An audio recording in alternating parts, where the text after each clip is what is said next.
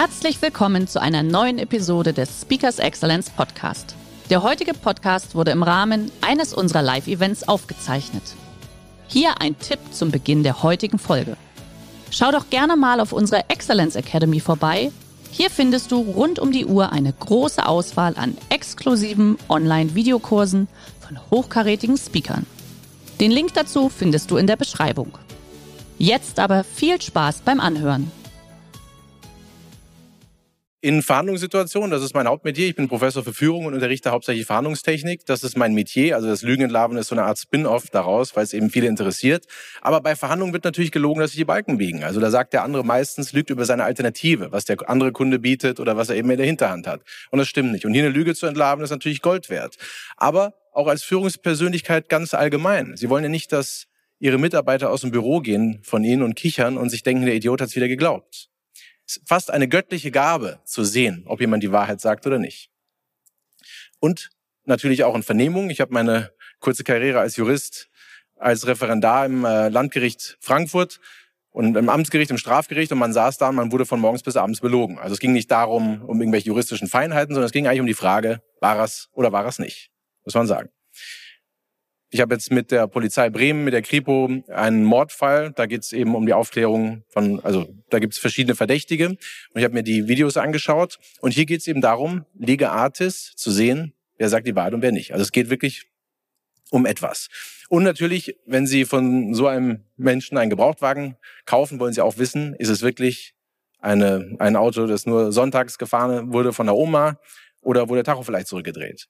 Und es wird auch in Bereichen gelogen, den Sie vielleicht gar nicht vermuten, wo Sie denken, oh nein, Nescher kann nicht sein, aber doch auch in Bereichen wie der Politik wird gelogen.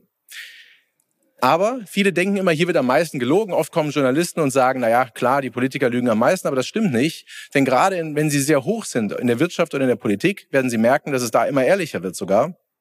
Nicht, weil die Menschen besser werden, die Menschen sind immer gleich. Menschen werden auch nicht gieriger, sondern Menschen sind halt Menschen.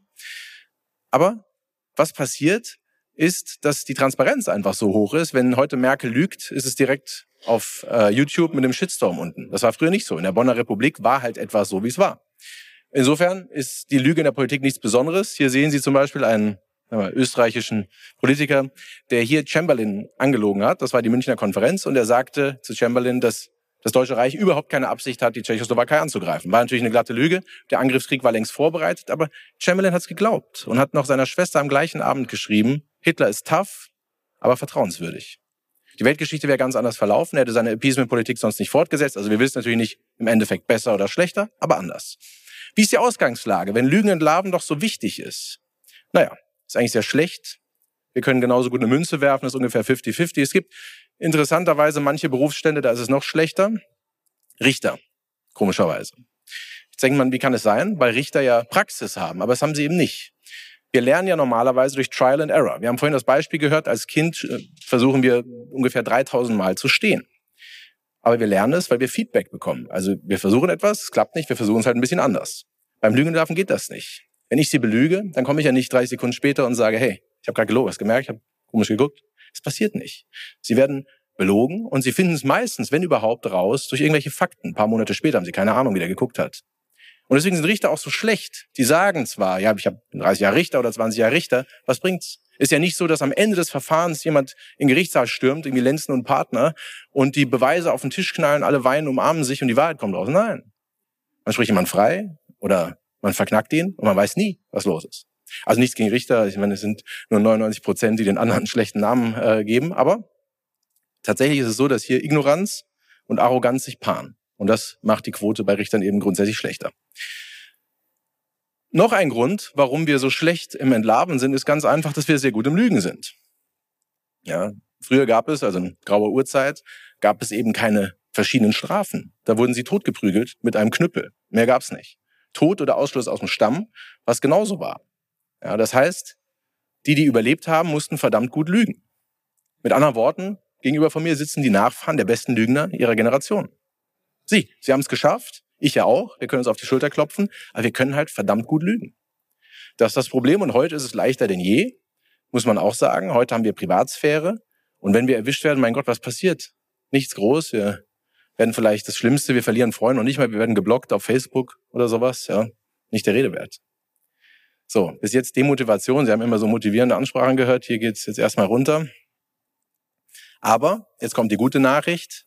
Sie können sich verbessern. Sie können auf fast 100 Prozent kommen. Und dass das geht mit den richtigen Techniken, ich bin das lebende Beispiel dafür, denn ich mache ja viele Seminare und haben wir so Filme vorher, nachher und es wird getestet in Prozenten.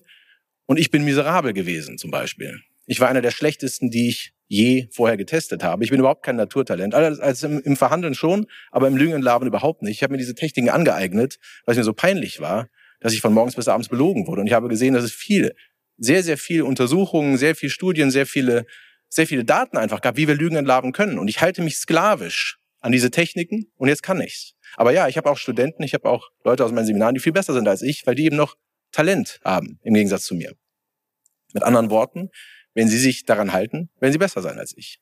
Ich werde Ihnen heute drei Methoden mitgeben, die Sie sofort anwenden können. Ich möchte, dass Sie hier rausgehen und irgendwas können.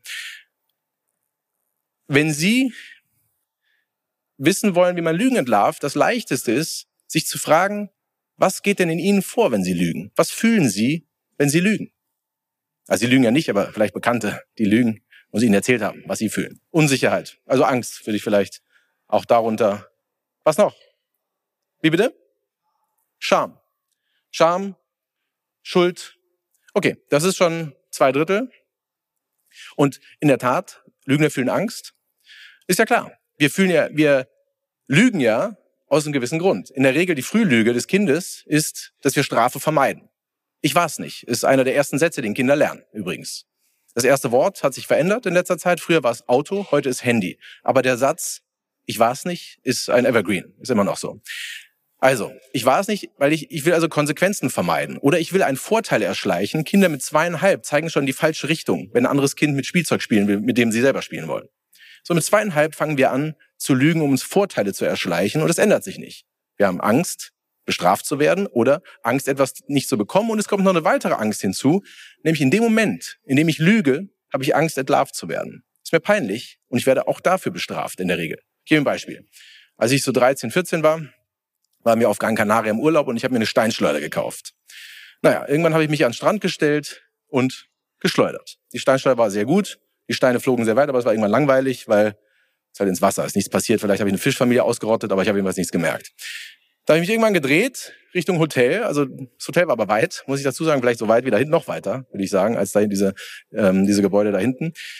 Ich habe also geschleudert und die Steinschleuder war ihre zwei Mark oder sowas wert oder Peseten, wie auch immer. Und auf einmal Crash, kaputt. Meine Mutter kommt und fragt, hast du das Fenster kaputt gemacht? Ich so, nein. War zwar nicht zweieinhalb oder zwei, aber trotzdem, nein, ich wollte aber Strafe vermeiden. Und die Angst in dem Moment ist ganz exemplarisch für die Angst, die man fühlt beim Lügen. Nämlich hatte er erstmal Angst, dass ich diese Scheibe von meinem kargen Taschengeld zahlen musste. Fünf Mark die Woche, wenn Sie es interessiert. Ja. Ah, Sie wissen, was Mark ist. An der Stelle meine Studenten, Mark, was ist Mark? Ja, wie Taler, Dukaten äh, klingt das für Sie, aber Sie wissen Bescheid. Und Angst Nummer zwei, dass meine Mutter mich anschaut und sagt, oh Gott, ja, Dafür war ich neun Monate schwanger. Sich selber sagt und mir sagt, ich habe eine Natter an meinem Busen genährt. Ja. Das waren meine Ängste. Und jetzt zeigt man diese, also es ist eigentlich egal, welche Angst äh, stärker ist, aber jetzt zeigt man diese Angst nämlich auf verschiedene Weise. Nämlich eine Weise, wie Sie sie erkennen, ist der Gesichtsausdruck. Sie alle können sich das vorstellen. Denken Sie einfach, machen Sie die Augen zu, denken Sie an etwas, das Ihnen Angst macht. Ja? Denken Sie an etwas, das Ihnen Angst macht und Sie werden es in Ihrem Gesicht spüren. Es ist so, als ob etwas auf Sie zukommt, wie ein Bus, der gerade in Ihr Gesicht kommt, nämlich ungefähr so sieht es aus, nämlich die Augen sind aufgerissen und die Lippen sind nach hinten gezogen. Und da können Sie nichts dagegen machen. Wir sind alle gleich. Menschen sind halt so. Und da können Sie nach Papua-Neuguinea oder nach Amerika gehen. Das ist der Gesichtsausdruck vor Angst. Und den können Sie sehen, wenn Sie wissen, dass Sie darauf achten. Und Sie sehen, die Wahrheit steht den Menschen im Gesicht geschrieben. Sie können es an anderen Sachen sehen, wie zum Beispiel an häufigem Blinzeln und Sie können es sehen daran. Jetzt ist aber die gute Nachricht, Sie müssen das nicht merken, denn Menschen sind fast 100% akkurat darin zu sehen, ob andere Angst fühlen oder nicht. Also man hat Leuten Videos gezeigt und gesagt, hier, fühlt der Angst, ja oder nein? Ist diese Angst unpassend? Und wenn sie gesagt haben, ja und ja, dann haben sie fast 100% akkurat eine Lüge entlarvt. Ja. Also das ist relativ einfach zu sehen. Und jetzt können Sie diese Angst noch steigern. Und das ist ganz schön. Frauen sind sehr gut darin, instinktiv. Also, indem ich sage, Schatz, mit der Wahrheit könnte ich leben, was eine Lüge ist übrigens, Vorsicht. Aber wenn jemals herauskommen sollte, dass das jetzt gelogen ist, alles aus. Der Vorteil, Angst steigert sich. Das Problem ist, bei der Technik, die funktioniert zwar, aber auch der Unschuldige kann halt mehr Angst zeigen jetzt. Deswegen empfehle ich eher diese Technik, die etwas subtiler ist. Wie macht man das? Weil der Vorteil ist ja der, wenn ich jetzt vorgestellt werde bei einer Vernehmung oder bei einem Interview und man sagt, das ist der äh, Deutschlands bekanntester Lügenforscher, der Lügenpapst. Ja, gut. Ich bin nicht unfehlbar, aber das wird denen vorgegaukelt. Warum? Was jetzt passiert ist, wenn sie schuldig sind, was passiert? Ihre Angst geht hoch. Sie kriegen mehr Angst. Aber wenn sie unschuldig sind, geht ihre Angst runter, weil sie sich sagen, der wird schon sehen, dass ich unschuldig bin. Genauso ist aber umgekehrt. Wenn Sie denken, wenn ich jetzt zu Ihnen komme und sage, sorry, ich muss Sie jetzt hier vernehmen, aber ich bin eine Flasche, ich kann das überhaupt nicht Menschen einschätzen. Was passiert? Wenn Sie schuldig sind, geht Ihre Angst runter, weil Sie denken, verdammt nochmal, der sieht ja gar nicht, dass ich, äh, verdammt nochmal, der, der, ist, der, der wird es niemals sehen, dass ich äh, dass ich's war. Aber wenn Sie unschuldig sind, geht Ihre Angst hoch, weil der sagt, der, der wird es niemals sehen, dass ich unschuldig bin. Er hat Angst, falsch beschuldigt zu werden. Verstehen Sie? Das ist also das Beste, was passieren kann, wenn Sie denken, ich bin hervorragend im Entlarven. Na gut, wie mache ich das? Sie können natürlich zum Beispiel ein Buch zum Thema Lügenentlarven auf Ihrem Schreibtisch platzieren. So macht das ein Geschäftsführer einer Immobilienfirma, den ich geschult habe. Der hat das Buch auf dem Tisch, ich glaube, er hat es nie gelesen, aber es ist immerhin da. Und er sagt, wenn jetzt jemand kommt, ihm was verkaufen will, was jeden Tag zigmal passiert, die fragen, was denn das? Sagt er, ja, ich interessiere mich sehr für Psychologie. Lügenentlarven ist mein neues Hobby. Erzählen Sie mal, was Sie mir zu verkaufen haben. Und er sagt, jetzt wird er weniger angelogen und wenn, dann sieht das, weil die Angst hochgeht. Das ist das Ziel. Was Vernehmer machen, ich habe für mein letztes Buch mit vielen Vernehmern gesprochen und das können Sie auch in der Verhandlung machen, das können Sie immer machen.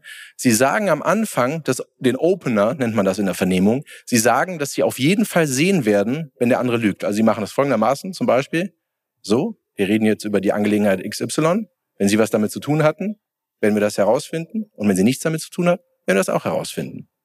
Denn ich finde es immer heraus.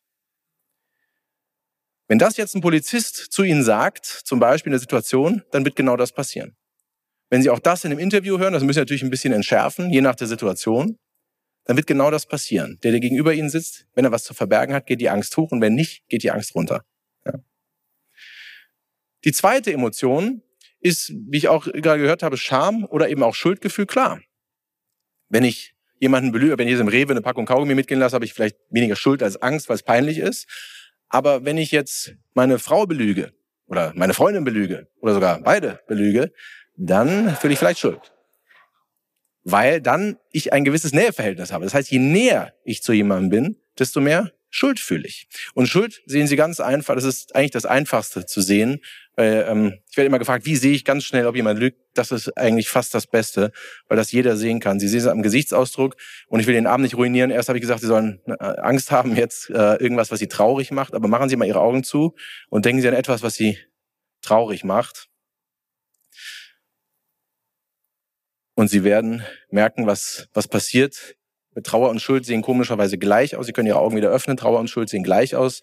Im Gesicht gibt es verschiedene Gründe, aber darum möchte ich jetzt nicht eingehen. Aber es passiert Folgendes. Sie blicken ins Leere und Ihre Mundwinkel geht runter. Der ist Method Actor, der zeigt das sehr fein. Das ist äh, Tim Roth, der Schauspieler. Aber ich zeige es Ihnen mal, das sieht ungefähr so aus, extrem. Mundwinkel runter, Blick ins Leere. Das ist sehr leicht zu sehen. Das kennen Sie vielleicht auch im Kleinen. Ja, Sie fragen Ihren Mann, Ihre Frau, wie war es gestern Abend mit den Jungs, mit den Mädels? Und der oder die guckt traurig. ist keine Trauer. Ist Schuld.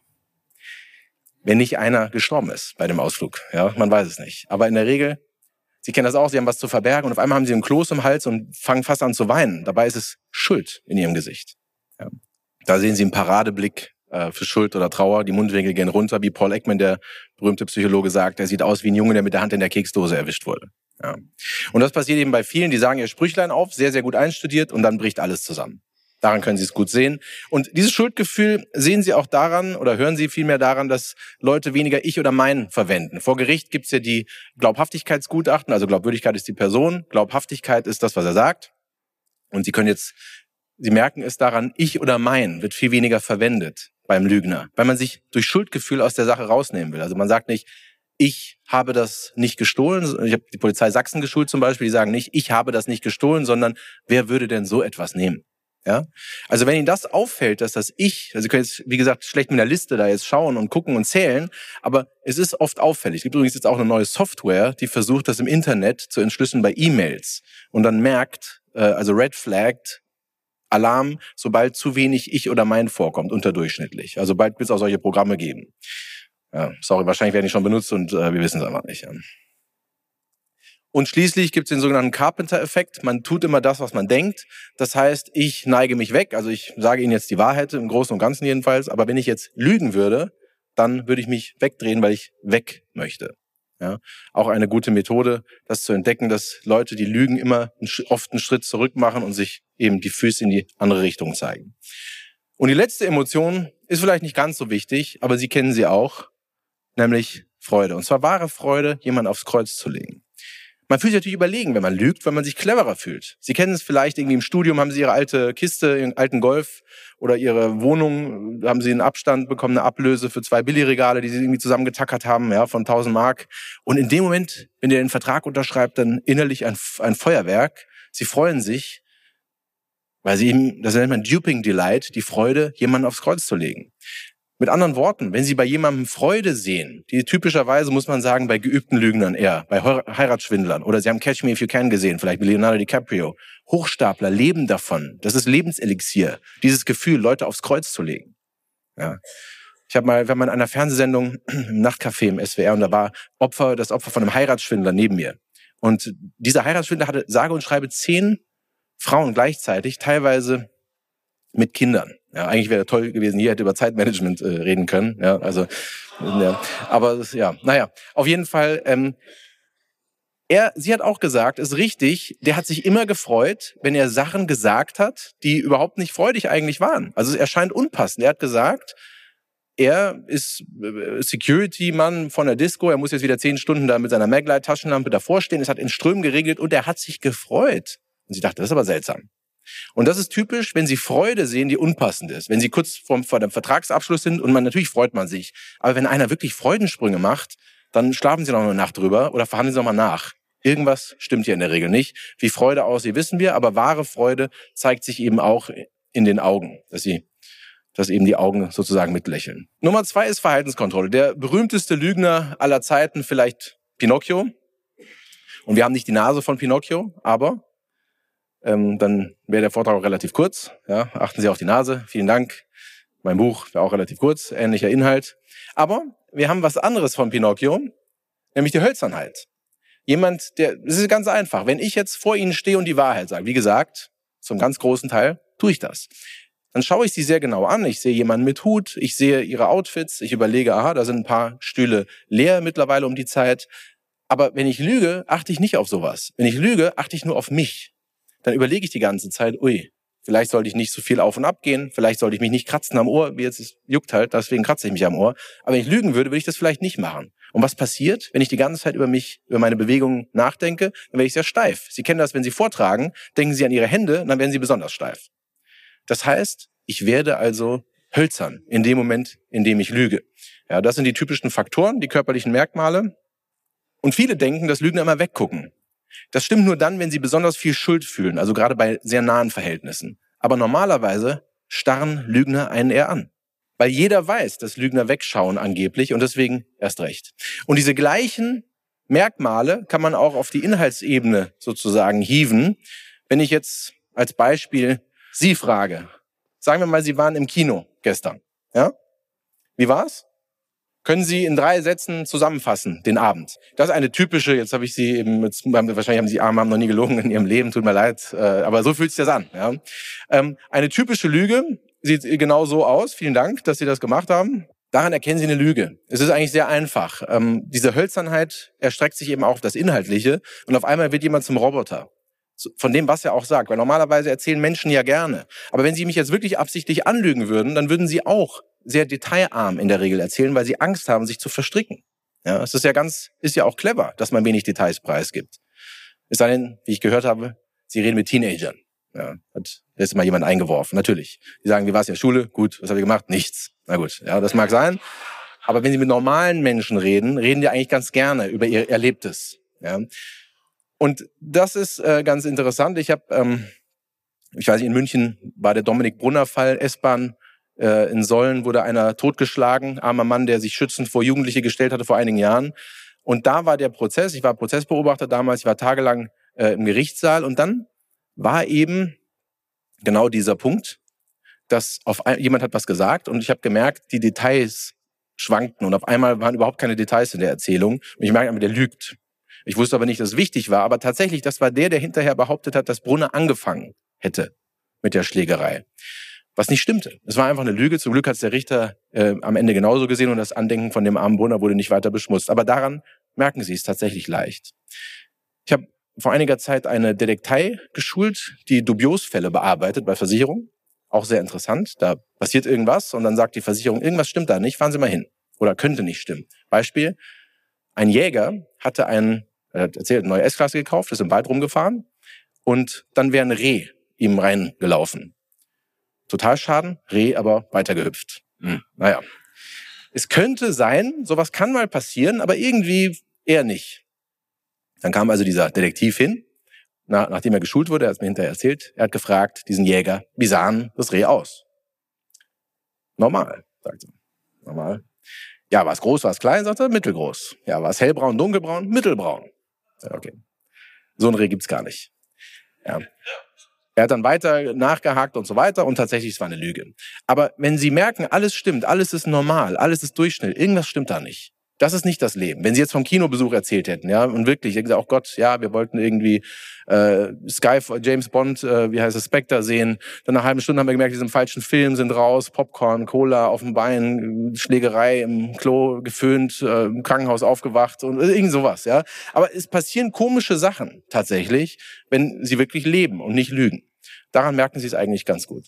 Also das Interview sieht folgendermaßen aus. Sie fangen an, in dem Moment, in dem Sie denken, der könnte lügen, in dem einige Anhaltspunkte eben vorliegen. Das ist wichtig, dass Sie erstmal so einen Anfangsverdacht haben sollten. Jetzt gebe ich Ihnen gleich die verbotene Technik. Ich sage Ihnen auch gleich, warum sie verboten ist. Es ist die sogenannte Köderfrage oder der Köder. Das ist eine Methode aus dem sogenannten Behavior Analysis Interview. Sie gaukeln dem anderen Beweise vor. Ja, Sie sagen also, im Prinzip, wir wissen Bescheid. Du wurdest beobachtet.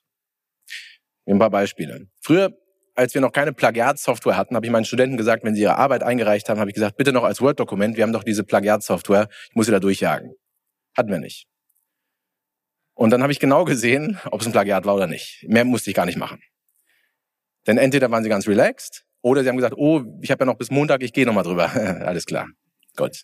Okay, Problem gelöst.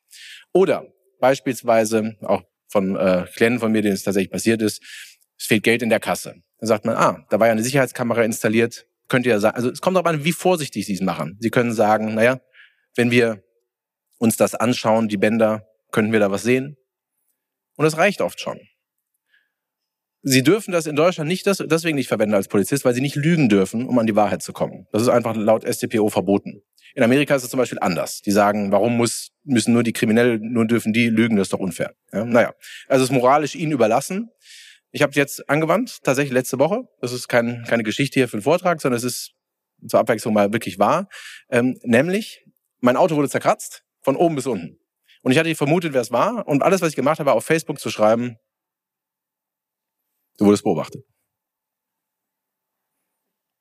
Oh, ich war besoffen. Das war's. Ja.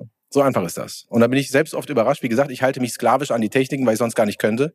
Und ich bin immer wieder überrascht, es funktioniert. Ja. Also, sie gaukeln Beweise vor. Das wird bei Vernehmungen immer wieder gemacht, auch in Deutschland. Also ich hab, bin oft genug mit der Polizei gearbeitet, dass ich weiß, dass sie es natürlich trotzdem machen. Und da ist es folgendermaßen, da sitzt zum Beispiel jemand da, der vernommen wird, ein Verdächtiger. Dann kommt jemand rein, das ist die Sekretärin oder irgendein Praktikant oder irgendwas, und sagt, ja, die ist es, und geht. Oder man bringt einen großen Ordner, wo drauf steht, ähm, Zeugenaussagen im Fall XY. Da ist nur Altpapier drin. Das wird immer ausgetauscht, was da unten hinten dran steht, und legt es auf den Tisch. Oder im Personalwesen, ich habe gerade mit der Personalerin gesprochen, die hat gefragt, wie kann ich diese Köderfrage anwenden bei Vorstellungsgesprächen, weil ich immer belogen werde, was das Gehalt angeht, das, das vorherige Gehalt. Ja, wie wenden Sie es da an? Ganz einfach. Sie sagen, naja, zum, also zum Beispiel, naja, es gibt ja äh, diese neue Lohnsteuerkarte, diese elektronische. Wir kriegen das ja eh äh, übermittelt. Ich glaube, wir sehen das sowieso, aber was haben, was haben sie dann verdient? Ich sage nicht, dass sie es machen sollen. Ich sage nur, dass es möglich ist. Bei allen. Ich sage keinem, was er machen soll. Ich sage nur, was möglich ist, um an die Wahrheit zu kommen und was von Gewissen oder was von Menschen gemacht wird. Ja. Und ich denke, es ist noch relativ harmlos. Der zweite Schritt ist etwas aggressiver. Der zweite Schritt ist nicht unbedingt nötig, aber manchmal schon. Das ist aus einem Verhörhandbuch, einem amerikanischen. Das heißt, sie geben dem anderen, Menschen machen ja am Ende doch das, was für sie besser ist. Sie müssen also dem anderen am Ende, wenn sie kurz vor der, weil sie dürfen jetzt keinen Fehler machen, müssen zu verstehen geben, dass es besser für ihn ist, zu gestehen, als bei der Lüge zu bleiben. Das ist alles. Das heißt, sie müssen in den schillerndsten Farben ihm schildern, was passiert, wenn er weiter lügt. Und dann die Alternative, der saubere, der schöne, der wunderbare Weg der Wahrheit. Die meisten Leute, die im Gefängnis sitzen, wären niemals überführt worden, weil die Beweise nicht gereicht haben. Sie dachten, sie würden im Himmel landen. Ja, naja, Pech gehabt. Nur, dass sie Bescheid wissen. Nächstes Mal verhört werden. Ja. Aber es ist auch relativ einfach. Ein Beispiel. Auch wieder ein Personaler, hm, der gesagt, er ist zu mir gekommen und gesagt, ich habe das Gefühl, ein Vertriebler fälscht alle Kundenfragebögen. Ich kann mit dem nicht mehr zusammenarbeiten, ich vertraue ihm nicht. Was soll ich machen? Er hat genau das gemacht. Er hat dann zu ihm hingegangen und gesagt, ich glaube, Sie fälschen die Fragebögen, nachdem er Angst und so weiter gesehen hat, hat er gesagt, ich glaube, Sie fälschen die Fragebögen. Wir haben jetzt zwei Möglichkeiten. Entweder es kommt jetzt zu einer Handschriftenanalyse, die 8000 Euro kostet. Die zahlen dann Sie, falls Sie es sind. Dann kommt es zur Staatsanwaltschaft, Urkundenfälschung, Betrug und irgendwas, bla bla bla. Sie werden hier achtkantig rausfliegen, kein Zeugnis, gar nichts. Oder, Himmel, ich habe morgen um neun Ihre Kündigung auf meinem Schreibtisch. Sie da, 8.45 Uhr sogar schon Kündigung. Das ist die ziemlich harsche Methode. Ein wenig eleganter, manchmal braucht man alle drei, oft nicht, ist die sogenannte goldene Brücke. Fragen Sie, und das ist auch schon das Letzte, was ich Ihnen heute sagen möchte, fragen Sie sich doch mal, wann haben Sie, also Sie lügen aber Bekannte, das letzte Mal gestanden? Jemand, der zu Ihnen gesagt hat, du verlogenes, dreckiges Schwein? Oder jemand, der gesagt hat, ey, pff, an deiner Stelle hätte ich es genauso gemacht. Ja. Ja? Die Frage können Sie selbst beantworten. Wenn ich auf Sie herabsehe, wenn ich mich moralisch über Ihnen äh, befinde, auch von meinem Gefühl, von meinem Habitus, dann werden Sie mir die Wahrheit nicht sagen, weil Sie sich schämen. Ich gebe Ihnen ein Beispiel. Christopher Dillingham, ein FBI-Verhörer, der hat die höchste Aufklärungsrate bei Pädophilen. Was hat er gemacht? Er ist zu denen hin, hat gesagt, hier, also Meister, der Siebenjährige da mit dem Mickey Mouse T-Shirt, Zucker. Gut, dass ich nicht da war. Was hast du mit denen gemacht? Ja? Während seine Kollegen gesagt haben, du ekelhaftes Drecksschwein. Wie kann man nur? So, jetzt fragen Sie sich, wer die bessere Aufklärungsrate hatte. Ist doch klar. Ja, es liegt ja auf der Hand. Und hier machen eben viele den Fehler, dass sie am Ende sich so über den anderen erheben. Aber ich sage Ihnen, seine Würde bringt Ihnen überhaupt nichts. Das ist wie in einer guten Verhandlung. Niemals die Würde des anderen nehmen. Die, sie haben überhaupt nichts von seiner Würde. Und für den anderen bedeutet es alles. Er wird es Ihnen irgendwie wieder zurückgeben oder Ihnen einfach nicht die Wahrheit sagen. Ja, das heißt, die goldene Brücke ist, Sie geben ihm zu verstehen, hey, komm, ja, jeder hätte es gemacht. Ja. Jetzt bei dem Zerkratz-Beispiel habe ich hier gesagt, also du bist doch gar nicht schuld. Der, der dich gefahren hat, du warst doch völlig besoffen. Ist doch seine Schuld. Ja, stimmt. Geständnis, fertig. Ja, und äh, man kann das alles zusammenfassen an einem Beispiel. Ich war mal mit 18, waren wir mal im Café. Also ich komme aus Hessen, Südhessen, Bensheim. Und dann saßen wir da und haben gegessen, getrunken. Jeder hat 20 Mark dagelassen. Ja, Burger, das war eine Menge Geld. Riesencocktail damals, so Litergläser. Und ähm, Kleinstadt, Cocktails werden in äh, Größe gemessen. Und naja, dann dachten wir, können wir auch ein Souvenir mitnehmen. Wir haben so eine Pernod-Karaffe gesehen, die sehr schön war und haben die in die Tasche verfrachtet einer Mitschülerin. Naja, dann kam der Kellner und sagte, hey, wo ist die Karaffe? Und dann musste er weg abkassieren und wir, verdammt nochmal, komm, wir legen sie wieder auf den Tisch. Aber dann kam der auch schon wieder vorher und hat gesagt, ihr verdammten Diebe, schämt ihr euch nicht? Das allerletzte. Ja, ich drehe mich hier um und ihr beklaut mich. Dass euch das nicht peinlich ist. Haben wir ihm die Karaffe zurückgegeben? Nein. Wir konnten nicht. Beim besten Willen. Wir konnten einfach nicht. Wir sind rausgegangen mit hochrotem Kopf, aber wir haben ihm die Karaffe, wir haben geleugnet. Ich hätte sie ihm gerne gegeben. Ich will ihn nicht verantwortlich machen, dass wir sie geklaut haben, aber dass wir sie nicht zurückgegeben haben. Immerhin. Ja. Hätte er eben genau das angewandt, hat gesagt, hier du, ich habe es gerade gesehen und ähm, Himmel oder Hölle hätte hier gar nicht sein müssen, aber Goldene Brücke sagen, hey, ich habe selbst zehn davon zu Hause, die sind wirklich schön, aber wir haben gerade ein paar Bestellungen. Ja, wenn mal eine über ist, dann kriegt er sie. Und vielleicht sogar Himmel und Hölle, wenn wir uns dann immer noch geweigert hätten, gesagt, hier, pass auf, oder wir äh, ja, ich hole den Chef hier, schau mal nach. Aber das ist in der Regel gar nicht nötig. Es reicht, wenn Sie einfach dem anderen am Ende die goldene Brücke bauen. Ja? Ich habe diese blöde Karaffe immer noch. Ich war 18, fast 20 Jahre her. Ich habe sie jetzt mal fotografiert zu Hause. So sieht sie aus.